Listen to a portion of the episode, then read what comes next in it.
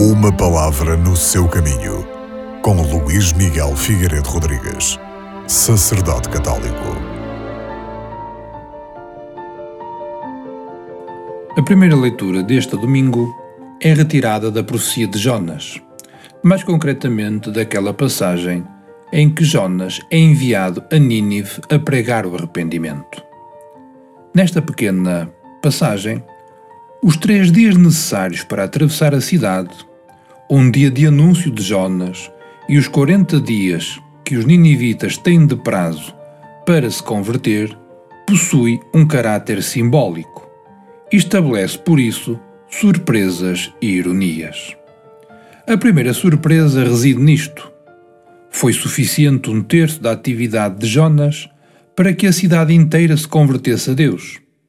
Podemos nos perguntar: como foi que aquela cidade inteira se converteu tão depressa a partir da pregação de Jonas?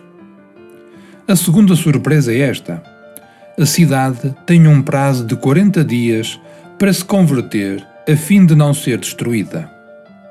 Mas no primeiro dia de anúncio, já todos se tinham convertido a Deus.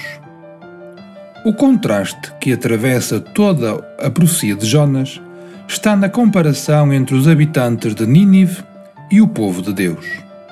Israel sempre teve profetas e sacerdotes que lhe mostraram o projeto de Deus.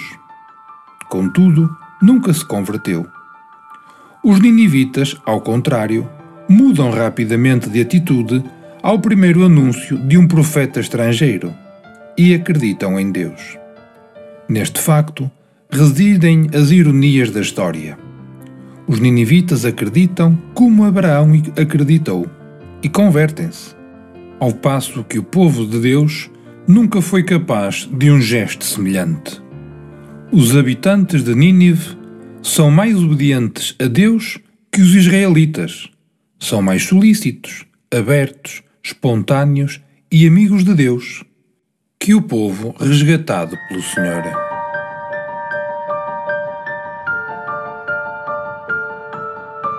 Uma palavra no seu caminho.